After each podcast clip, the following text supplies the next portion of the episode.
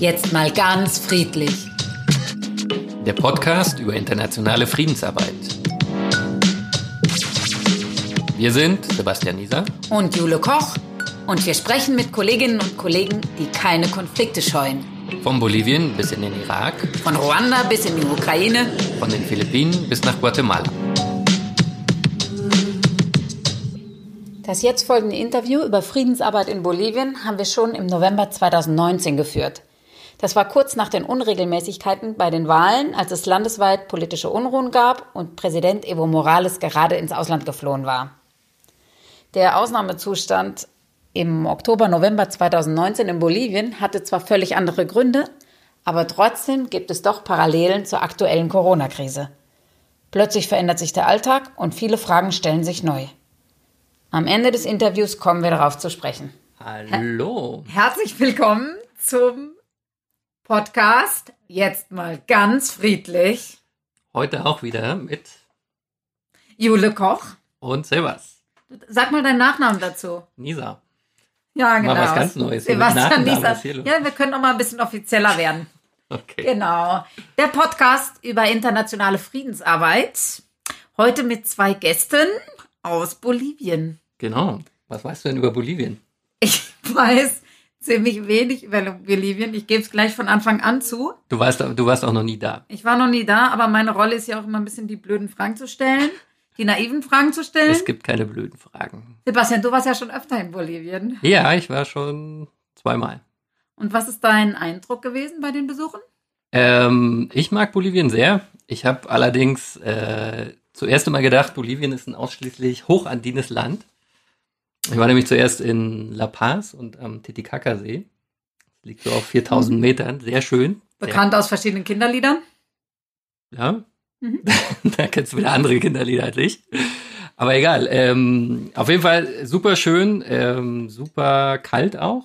Und vor zwei Jahren war ich dann allerdings auch mal im Tiefland, was ja den äh, größten Teil von Bolivien eigentlich ausmacht, im Amazonas. Oder Tiefland und Amazonas. Und schon dachtest du, äh, ganz, ja, total, total. Also auch äh, von den Leuten. Aber vielleicht können uns da auch unsere Gäste vielleicht ein bisschen mehr zu erzählen, weil die sind nämlich dort im Tiefland. Ja, wir sehen es hier über ähm, Skype-Video im Top. Christina von äh, Stosch und äh, Thea Konstantinidis. Herzlich willkommen, ihr beiden. Hallo, hallo aus Bolivien. genau, und ihr seid ja genau gesagt in Santa Cruz, richtig? Ja, richtig. Bei wie viel Grad Grad? Ja, heute ist relativ weniger heiß, also 32. Die letzten Wochen war es 37. Da sind wir echt davon geflossen. Kuschelig, ja. Wie würdet ihr die Stadt beschreiben, wo ihr lebt? Die Stadt ist grün, extrem grün. Also das Erste, was dir auffällt, gerade so im Gegensatz zu La Paz, das ja eher ein bisschen sehr grau und sehr karg ist, ist einfach die üppig wuchern, wuchernde ähm, Natur. Du hast ziemlich viele Tiere in der Stadt, du hast ganz viele ähm, wunderbare, wunderschön blühende einheimische Bäume. Also das macht Santa Cruz aus. Und vielleicht so vom sozialen, politischen Aspekt, das ist die allergrößte Stadt in Bolivien ist aber im Grunde ein Dorf, was es auch ganz lange noch war, bis in die 80er Jahre, das viel zu schnell gewachsen ist. Und dieses Dorf, äh, Thea, das heißt, das bezieht sich auch auf das Lebensgefühl? Ja, genau. Das ist ähm, Santa Cruz hängt immer so ein bisschen hinterher in Bezug auf Kultur und was es sonst noch so gibt. Das gibt es hier schon, aber man muss wissen, wo man gucken muss, um das zu finden. Und es hat nicht so den Glamour, sagen wir mal, anderer großer lateinamerikanischer Städte. Also eine Großstadt, Großstadt mit Komplexen. Christina, was wolltest du sagen? Gegensätze. Also man ähm, findet ganz tolle, super moderne Autos und daneben fährt die Pferdekutsche. Ja, weil die Stadt einfach so schnell gewachsen ist, dass viele Leute immer noch leben, wie sie gelebt haben auf dem Land. Also du siehst mitten in der Stadt dann ein Haus mit riesen Garten und Pferden und Hühnern, wie auf dem Land.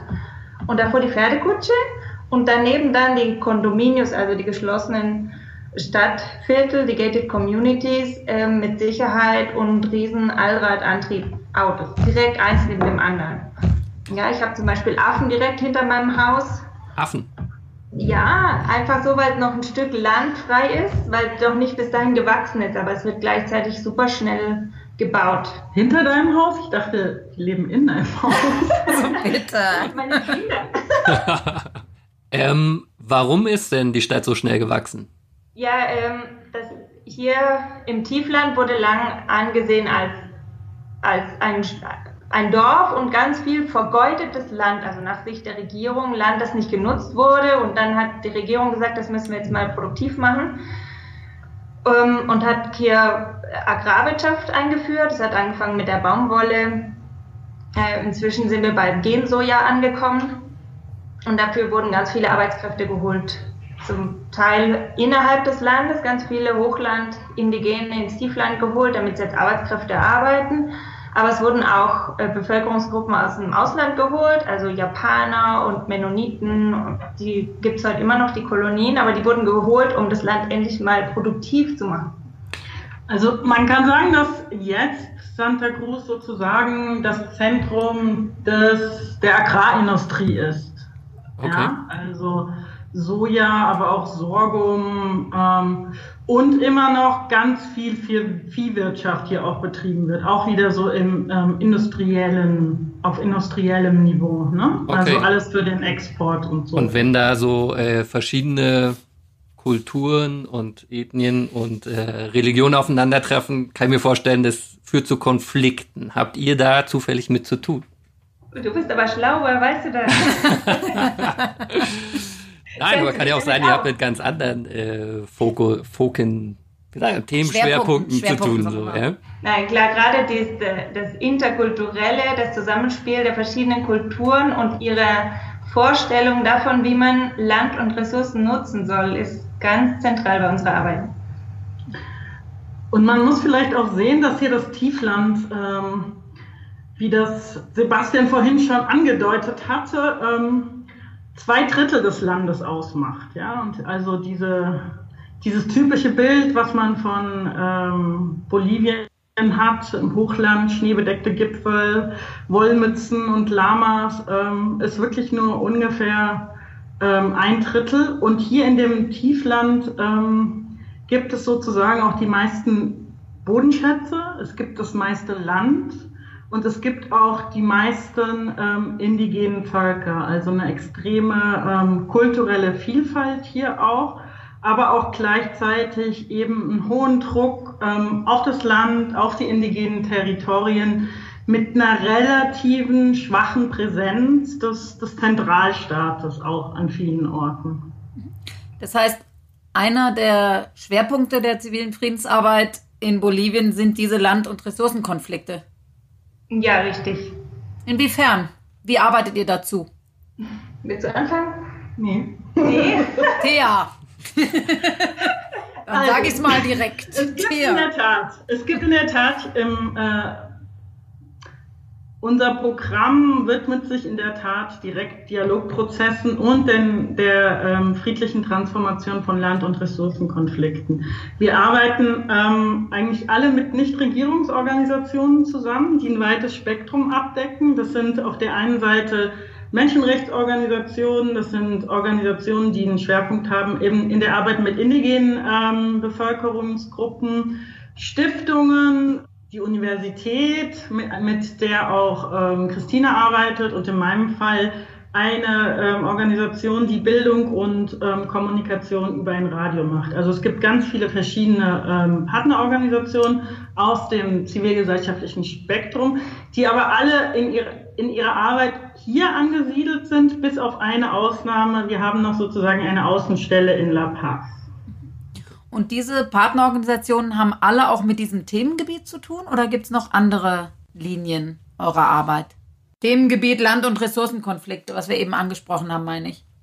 Wir haben zwei große Pfeiler im, im Programm. Das eine ist diese, äh, die Transformation von Land- und Ressourcenkonflikten. Ähm, die andere ist die Förderung von Dialogprozessen. Ist ein Riesenthema. Was machst du konkret zum Beispiel? Jetzt mal frage ich dich erstmal und dann können wir noch zu Christina kommen. Ich arbeite mit einer Organisation, ähm, deren Ziel es ist, indigene Bevölkerungsgruppen und ländlichen Bevölkerungsgruppen aus dem Tiefland zu stärken und auch ähm, die städtischen Armen, also die Leute, vor allen Dingen Migranten, die in die Stadt gezogen sind und jetzt in den Armutsvierteln leben. Das sind so Bevölkerungsgruppen, die in Bolivien eigentlich traditionell und historisch benachteiligt waren. Die waren nicht an, an ähm, politischen Entscheidungsprozessen äh, benachteiligt, die waren nicht an der politischen Willensbildung benach, äh, be, ähm, beteiligt. Und ähm, das ist sozusagen die Zielgruppe meiner Partnerorganisation.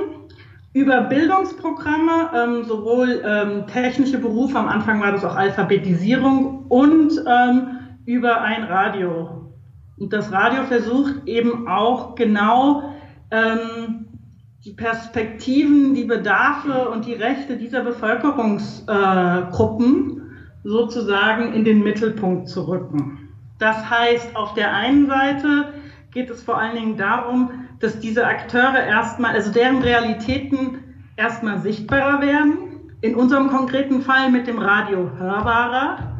Ähm, das heißt, wir fahren, ähm, wir haben so eine Art mobile Eingreiftruppe, was ähm, Land- und Ressourcenkonflikte angeht, aber auch sozusagen gute Good Practices, ja, also äh, gute Beispiele für den Umgang und das Management ähm, von Land und Territorium und den natürlichen Ressourcen.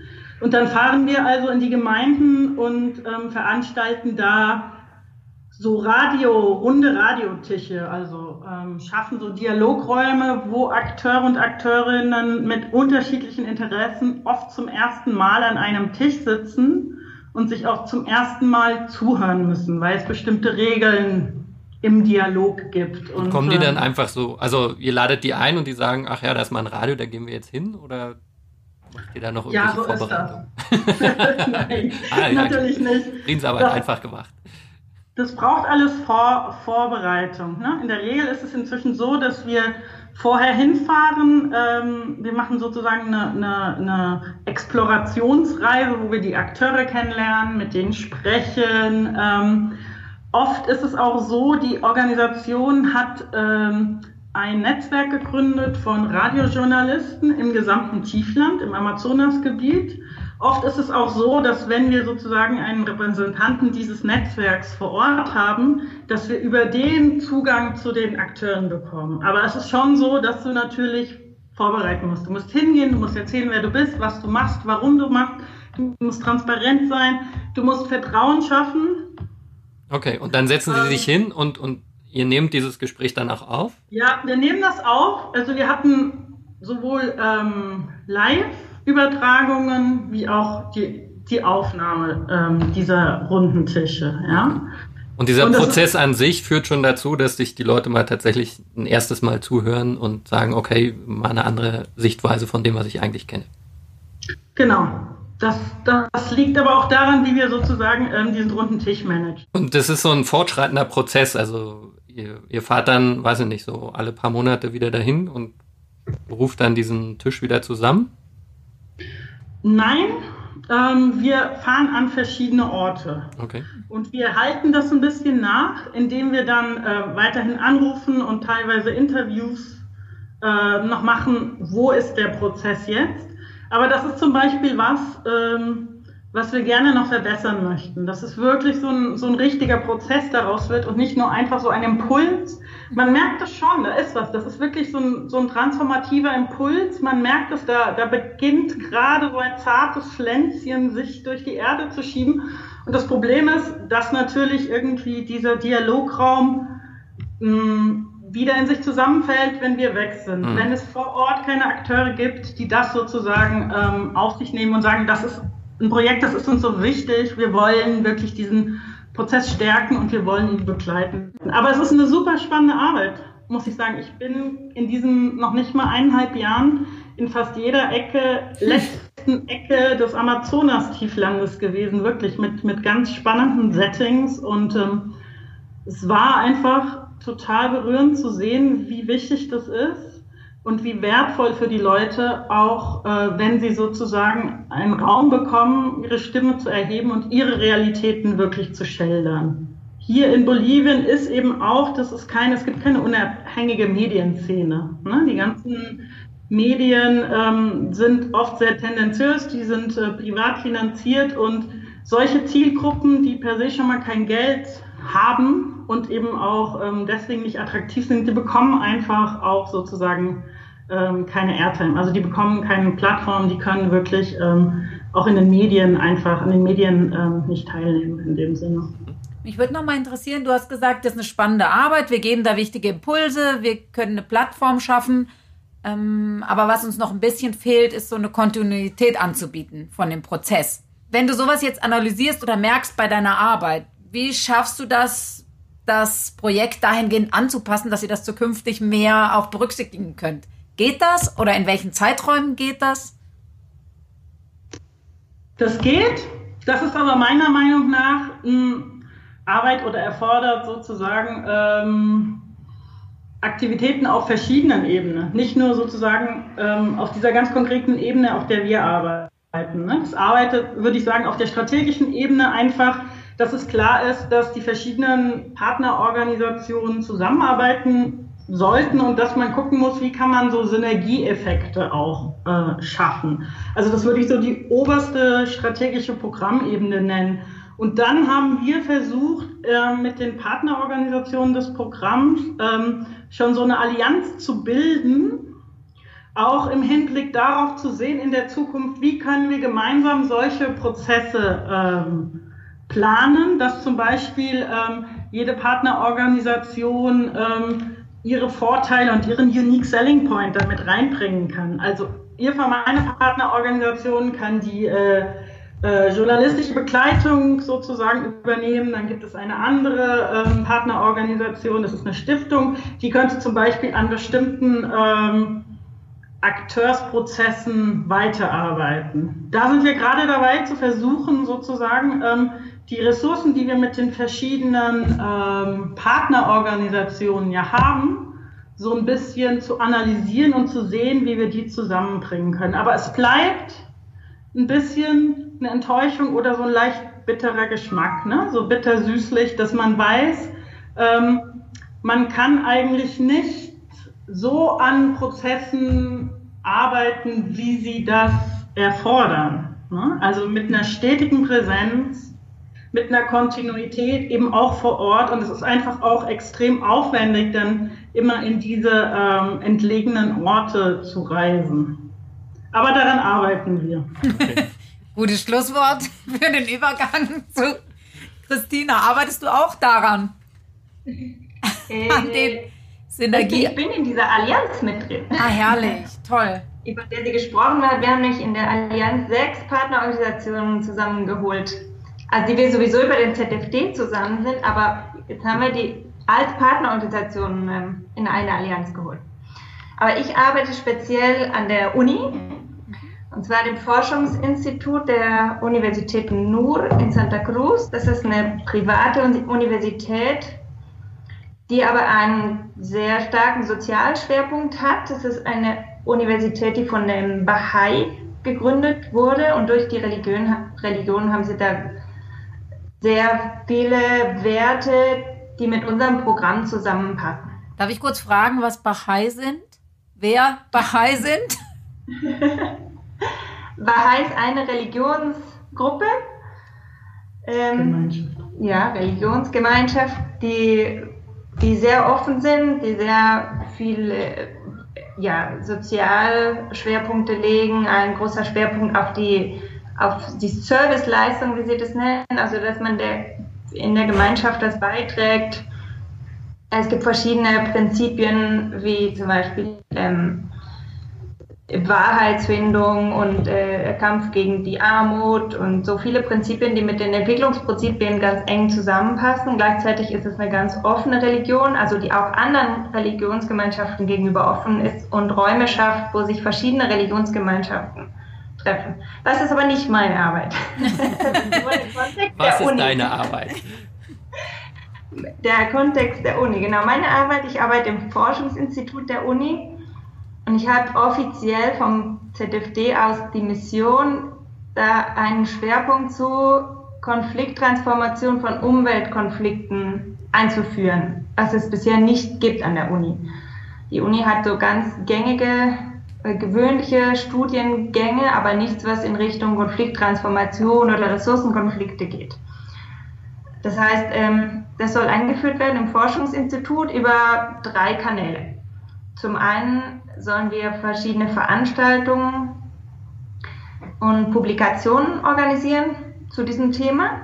Also wir nehmen uns jedes Jahr meistens für ein Jahr ein Thema vor. Letztes Jahr haben wir allgemein Konflikttransformation von Ressourcenkonflikten genommen, um mal so eine Baseline zu finden, zu gucken, wer arbeitet eigentlich dazu, haben Netzwerke gebildet, haben ein Forum organisiert, Seminare und danach aus diesem Forum ein Buch publiziert. Wenn du sagst Ressourcenausbeutung und Umweltkonflikte, ein, ein Klassiker bei euch, was, was kann man sich als Umweltkonflikt vorstellen? Ui. Ein. Ganz viel. Nimm einen Prominenten. Einen Prominenten. Also Land äh, ist hier das Thema. Ja, Land wird politisch, politisch genutzt. Äh, es geht darum, was man mit dem Land anstellt, was sinnvoll ist, wer was von Land will. Ähm, da gibt es ganz verschiedene Interessen und Vorstellungen, wie sich das Land entwickeln soll.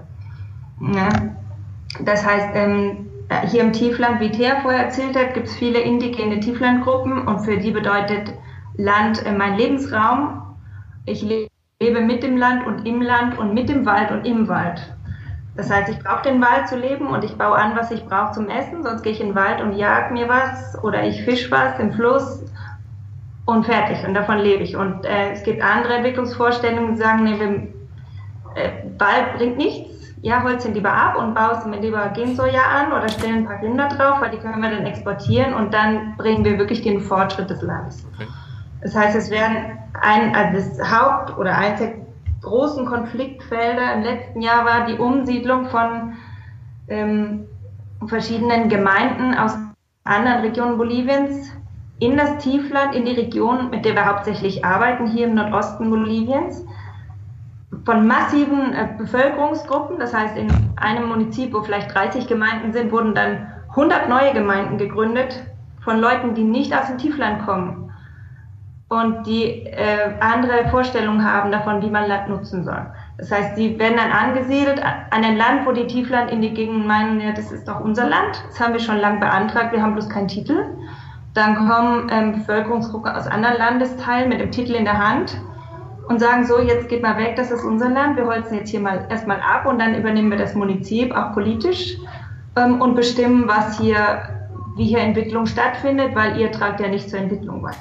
Ja, und daraus kann man sich dann die verschiedenen Konflikte ausmalen. Ja, ne? das hast du, gut, hast du sehr plastisch beschrieben. Ähm, ist deutlich der Konflikt. Mich würde jetzt noch interessieren, was kann so ein Forschungsschwerpunkt da ausrichten? Inwieweit hilft der bei jetzt einer Konflikttransformation oder bei einem Umgang mit diesen Konflikten? Was ist da euer Ansatz? Ja, genau. Vielleicht, vielleicht erzähle ich weiter. Ich hatte gemeint, wir haben drei verschiedene Linien. Jetzt eine verschiedene Events zu organisieren. Also da geht es darum, Leute, Meinungen, Leute, Institutionen äh, zusammenzubringen und das Thema zu diskutieren auf verschiedenen Ebenen.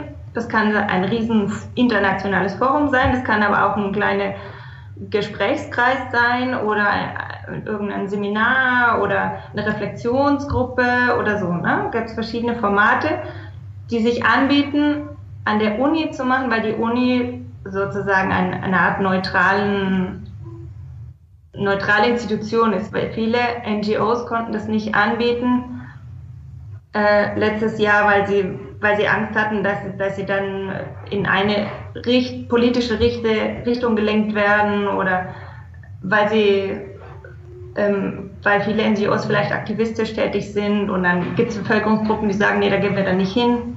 Und die Universität wird relativ neutral wahrgenommen. Das heißt, wir konnten häufig die Institution sein, die diese Räume schafft, mhm. in verschiedenen Formaten. Das zum einen. Dann, daraus haben wir Publikationen gemacht, einfach damit die Sachen auch äh, längerfristig Bestand haben, bleiben. Unser zweiter ähm, Schwerpunkt in der Hinsicht ist äh, Netzwerkbildung allgemein. Okay. Wir arbeiten ganz stark daran, zu vernetzen, Institutionen zu vernetzen. Also die Räume, die wir schaffen, auch zu institutionalisieren. Mhm. Zum Beispiel. Wir haben letztes Jahr eine Gruppe gegründet, die heißt äh, Confluencias Bolivia, wo wir Interessierte zusammenholen, die an, an Konfl mit Konflikten, Ressourcenkonflikten arbeiten oder Interesse haben, daran zu arbeiten, äh, mit dem wir uns dann regelmäßig getroffen haben. Und der dritte? Und der dritte ähm, Punkt ist Fortbildung zu dem Thema. Wir haben gemerkt, im Zusammenhang mit dem, mit dem Programm und mit den anderen Partnerorganisationen, da es hier im Land keine Möglichkeit gibt, sich fortzubilden oder auszubilden, um in der Konflikttransformation von Umweltkonflikten zu arbeiten. Es gibt viele Leute, die mit Umweltkonflikten arbeiten, weil es einfach so viele Umweltkonflikte gibt, aber nicht wenig Leute, die es gelernt haben. Ähm, es gibt hier keine Ausbildung, keinen Studiengang oder so. Es gibt vielleicht mal Kurse. Es gab auch mal ein Angebot zur Konfliktbearbeitung allgemein oder zur Mediation. Aber jetzt speziell, ähm, wie gehe ich mit Ressourcenkonflikten um und wie kann ich die verstehen lernen, gibt es nicht. Gibt es kein Bildungsangebot. Das heißt, wir haben jetzt dieses Jahr einen, ähm, einen Weiterbildungs- oder Aufbaustudiengang entwickelt, speziell zu diesem Thema. Der soll nächstes Jahr im März starten. Okay. Und ähm, jetzt so von der Planung, Universität, Weiterbildungsstudiengänge, generell das Thema zur Transformation, auch mal so zum ganz Praktischen. Ja? Also wir sind ja, ja gerade 2019. Wer ein bisschen die Nachrichten verfolgt hat, äh, hat mitbekommen, es gab Unruhen in Bolivien. Ähm, Evo Morales ist außer Landes. Wie hat euch diese Situation betroffen und konntet ihr, weiß ich nicht, sehen, ob eventuell das, mit dem ihr arbeitet, ähm, Erfolg hat oder was halt noch fehlt? Äh, oh ja, schwieriges Thema. Ähm, Drei Fragen das hat uns auf jeden Fall sehr betroffen. ja, die, die ganzen Unruhen haben uns äh, ja, äh, total aus dem Rhythmus gebracht. So sehr, dass wir drei Wochen zu Hause saßen und nicht aus dem Haus durften außer ja, mal zu Fuß ein paar Straßen weiter oder mit dem Fahrrad. Keine Schule, keine Uni, keine Institutionen, keine Banken, naja, außer bis auf so ganz paar. Lebensmittel haben wir noch gekriegt zum Glück. Also das ganze öffentliche Leben hat dann stillgestanden. Genau. Das ganze öffentliche Leben in Santa Cruz und ein paar anderen Städten. In La Paz war es nicht ganz so still, dafür war es hinterher umso heftiger, die Auseinandersetzung. Ähm, wir haben es hier in Santa Cruz relativ friedlich erlebt, aber eben komplett still drei Wochen lang. Mhm. Ja, und das hat uns schon, ja, ich denke, wir müssen jetzt als Programm Anfang des nächsten Jahres komplett neu planen. Wir haben sowieso eine neue ähm, Länderstrategie anstehen für nächstes Jahr. Und je nachdem, was sich da mit der Regierung so Neues tut, also wir gehen davon aus, dass das Thema Umweltressourcenkonflikte weiter sehr wahrscheinlich Thema bleiben wird, weil einfach die ganzen Regierungen der Region, ähm, die ganzen Länder der Region darauf ihre Wirtschaft daraus aufgerichtet haben. Die leben von der Ausbeutung von Ressourcen. Ja, das heißt, das komplett, da müssen wir ein komplettes Land umstellen und es geht nicht von heute auf morgen und wir sehen auch keinen Kandidaten, der da eine Alternative anbietet. Das heißt, die Umweltkonflikte werden bestimmt, äh, egal welche Regierung kommt, weiter gehen. Aber, ähm, aber ihr erweitert euer Programm noch jetzt aufgrund der aktuellen Situation? In welche Richtung? Ja, wir haben gerade, ähm, wir fangen gerade eine neue Programmphase an nächstes Jahr, also 2020. Ähm, da müssen wir uns wirklich nächstes Jahr mal zusammensetzen und gucken, ob das noch genau so die Indikatoren bleiben können, ob man da vielleicht was anpassen muss.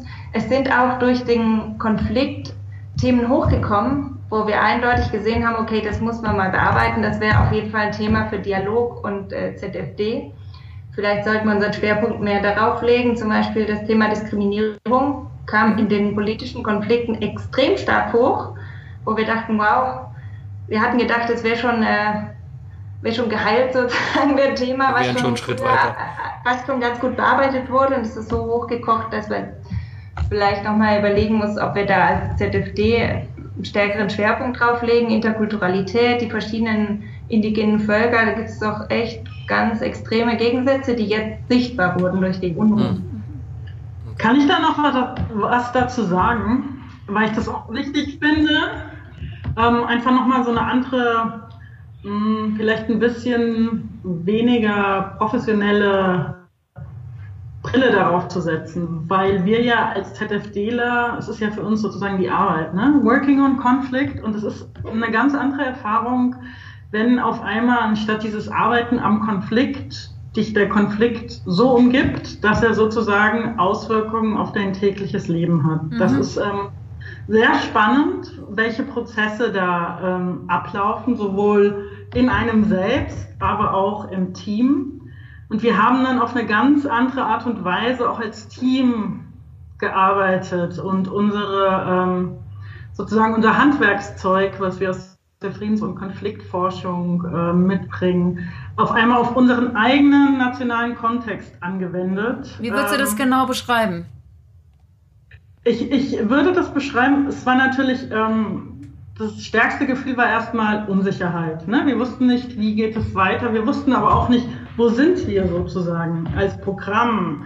Wie geht es mit den direkten Aktivitäten, die wir geplant haben, weiter? Und wir haben das dann so gelöst, also dass wir uns in ähm, zwei Subteams getroffen haben, einen im Norden der Stadt, alle, die im Norden wohnten, alle im Süden der Stadt, die im Süden wohnten, weil es ja sozusagen keine Möglichkeit gab, irgendwie ähm, außer mit dem Fahrrad oder laufend sich zu bewegen.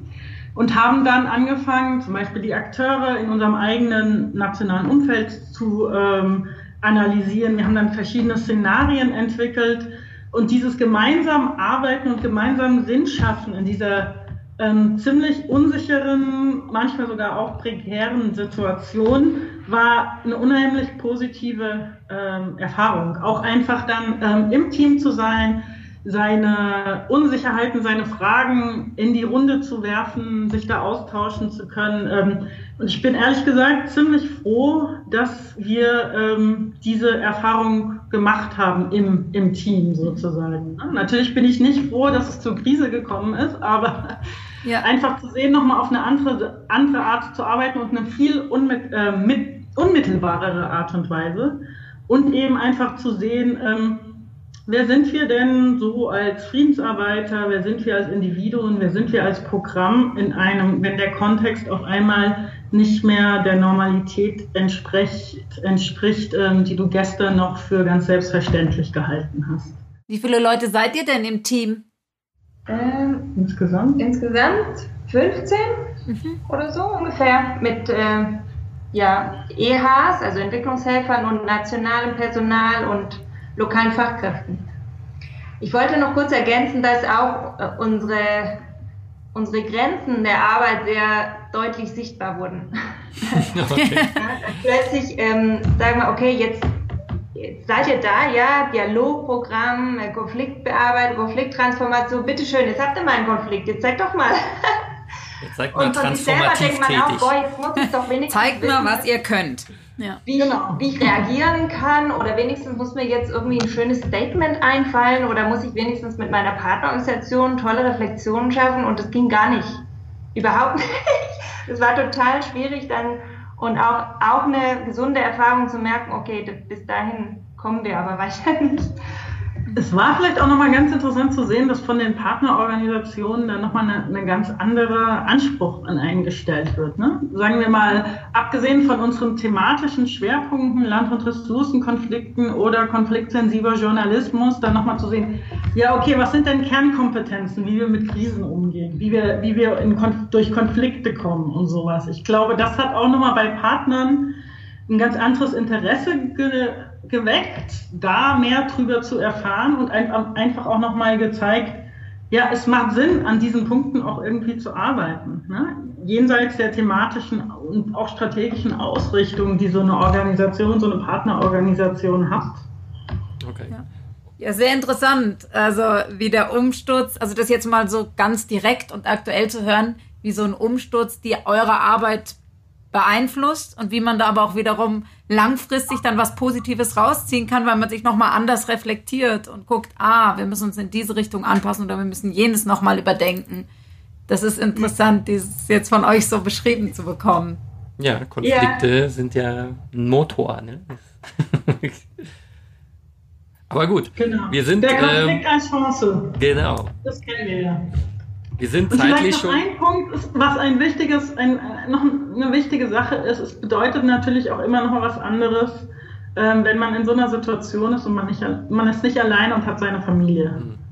um einen herum. Ne? Das ist, das, also das würde ich auch gar nicht ähm, jetzt hier leugnen. Das ist schon auch nochmal dann belastender, weil man natürlich sich Gedanken macht, was passiert mit dem Kind und wie und, und mit dem Mann und dieses und jenes. Ne? Dann hat man schon nochmal, ähm, ja, es, man hat einfach nochmal, man trägt irgendwie die Verantwortung, wenn man weiß, dass die Familie wegen dir dort eigenen Jobs ja. hierher gekommen ist, weil man sich äh, regional verwirklichen wollte und äh, sich äh, als Friedensarbeiterin oder Konfliktbearbeiterin sieht. Also das, wie gesagt, ne, das gehört auch zu der Spirale von, von Reflexionsprozessen, die dann einfach nochmal losgetreten werden, die einen nochmal viel, viel tiefer gehen lassen. So. Ich würde das mal als ähm, Aufschlag nehmen wenn wir jetzt schon auch über diesen, so die persönlichen Aspekte sprechen, zu unseren drei Abschlussfragen zu kommen. Ja. Ganz kurz und knapp. Dann fange ich mal mit der Thea an. Mhm. Ähm, was gefällt dir besonders an Bolivien? Mir gefällt besonders an Bolivien die ungeheure Vielfalt, kulturelle, aber auch ähm, in Bezug auf die Flora und Fauna, die dieses Land ausmacht der Überlebenswillen und die Kreativität, ähm, die die bolivianische Bevölkerung einfach seit Jahrhunderten zeigt, das ist für mich ähm, schon was ganz Besonderes. Und zu sehen einfach auch, wie die indigenen Gruppen ähm, diese ganz besondere Beziehung praktizieren ähm, zu ihrem Territorium das sozusagen, was, was das alles Existenzielle ist, das dich umgibt, zu sehen. Nicht nur irgendwie das Land, das du bearbeitest, sondern dieses Verbundensein im Sozialen, im Spirituellen, natürlich auch über die ähm, sozusagen Aktivitäten, um den Lebensunterhalt für deine Familie ähm, zu bestreiten. Aber in dieser Totalität einfach auch zu sehen, ähm, wie viele Dimensionen die Realität in Bolivien sozusagen hat. Kurz und knapp. Ja, äh, total knapp. Also total kurz, total knapp. Ich habe mich gar nicht getraut, dazwischen zu gehen jetzt. bei der langen Liste an positiven Dingen. Mal gucken, wie es jetzt bei der äh, zweiten Frage aussieht. Was findest du schwierig? Das ist eine kürzere Liste. Ähm, ich finde schwierig die tiefe Spaltung der Gesellschaft, also auf verschiedenen Ebenen. Hochländer gegen Tiefländer, Weiße und äh, sozusagen Criollos gegen Indigene, das ist auch Teil der Realität. Das hat historische Gründe und das begegnet einem ähm, in der Gegenwart immer wieder. Also das ist was, was einen begleitet und das ist meiner Meinung nach auch einer der zentralen Punkte, weswegen es gut ist, dass es ein ZFD-Programm hier gibt, daran zu arbeiten und an einer Friedenskultur einfach zu fördern in diesem Kontext. Mhm. Und, und wenn ich noch eine kurze Sache da sagen darf, natürlich auch diese extreme Ungleichheit, mit der man immer wieder konfrontiert ist. Und gerade hier auch in Santa Cruz als sozusagen ökonomischen Motor auf der einen Seite mit extremem Reichtum und auf der äh, anderen Seite eben zu sehen, dass äh, größere Bevölkerungsteile wirklich kämpfen, um durch den Tag zu kommen. Dritte Frage, noch ein bisschen persönlicher. Was machst du an deinen Wochenenden? An meinem Wochenende verbringe ich Zeit mit meiner Familie. Das heißt, meinem Mann, meiner Tochter und meinem Hund. Dann machen wir entweder Ausflüge oder wir fahren mit dem Fahrrad oder wir gehen ins Schwimmbad. Oder wir versuchen aus der Stadt rauszukommen. Das ist nämlich auch eine tolle Sache noch am Standort Santa Cruz. Es gibt ganz viel Natur in der Nähe und äh, Na ähm, Nationalparks, ähm, in die man einfach mal übers Wochenende fahren kann. Dann Danke. dieselben drei Fragen, auch kurz und knackig, an Christine. Dieselben? ja, dieselben. Okay. Äh, ja, vielleicht sind die Antworten ja unterschiedlicher. Hoffe ich jetzt. Also was, was magst du an Bolivien? Was fasziniert dich? Ja, ui, ganz viel. Also inzwischen die Leute, ich bin hier seit 2006, kann ich vielleicht dazu sagen. Und ich habe ein riesiges, tolles Netzwerk an ganz, ganz lieben Leuten im ganzen Land, die super solidarisch sind. Ganz arg fasziniert mich die Natur. Also wie gesagt, meine Affen hinterm Haus bringen mir immer wieder neue Energie jeden Morgen. Oder einmal eine Stunde aus, dem, aus der Stadt rausfahren und dann ist man total ganz in der Natur, ganz im Wald. Es gibt kein Zeichen von Zivilisation mehr und das gibt mir total viel. Das, ähm, ja, es fasziniert mich. Okay. Das gibt so nicht in Deutschland. und was, was findest du schwierig? Die Bürokratie. okay. Äh, der GEZ und, oder der ja, oder des Landes? Ist, ist, äh, ja, extra. Aber das, äh, ja, das, das kriegt man. Reden, reden wir über das Land. Ja, aber die unberechenbare Bürokratie hier im Land, äh, also wenn man irgendwelche, was weiß ich, du musst einen Ausweis machen, du brauchst irgendwas von Migration, du, was weiß ich, kaufst dir ein Auto oder irgendwas und musst es einschreiben. Es ist so unglaublich kompliziert und korrupt und also du, du weißt nie, was morgen ist, wie es weitergeht. Du kriegst einen Zettel mit zehn Sachen, die du erfüllen musst, dann erfüllst du die und dann sind die Sachen aber ganz anders, dann brauchst du wieder was ganz Neues und dann sind neue Leute inzwischen in der Behörde und dann ist das wieder alles obsolet und dann musst du aber hier was bezahlen und da was bezahlen, was alles irgendwelche Korruptionsgelder sind und du kommst eigentlich nie weiter und weißt nie, ob du jemals in deinem Leben diesen dieses Papier jetzt kriegen wirst oder nicht. Da okay. steckst du jetzt seit 2006 in dieser Spirale drin. ja, genau. Und ich weiß nicht, wie ich da rausfinde. okay, und wenn, wenn du gerade keine Tramites am Wochenende machen musst, was machst du dann? Äh, Sport und Singen. Sport und also, Singen? Sport und Singen, ja. Nicht gleichzeitig meistens. okay. Welchen Sport? Sport, ich gehe super gerne joggen. Okay. Da hinten hinter meinem Haus, wo ich ein bisschen Natur habe, da habe ich auch eine, eine Freundin, die manchmal mitgeht, manchmal allein einfach so als Meditation so ein bisschen. Ähm, oder in Begleitung der Affen.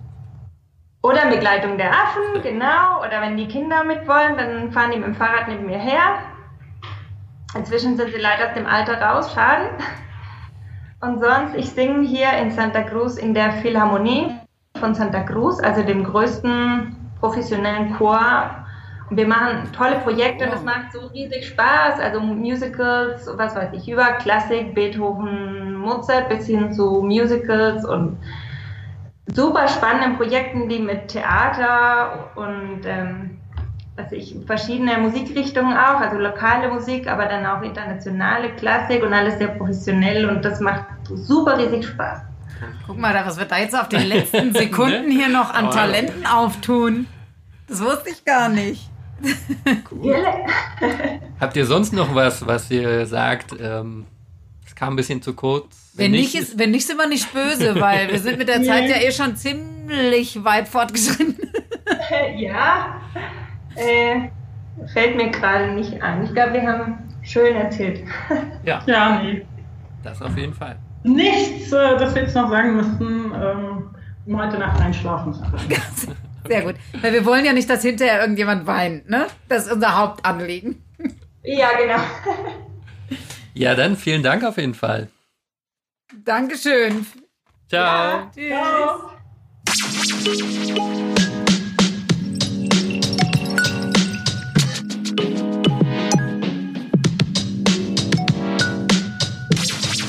Das war der Podcast Jetzt mal ganz friedlich mit Jule Koch und Sebastian Nieser. Mehr Informationen, was Frieden kann, findet ihr auf der Website ziviler-friedensdienst.org. ziviler-friedensdienst.org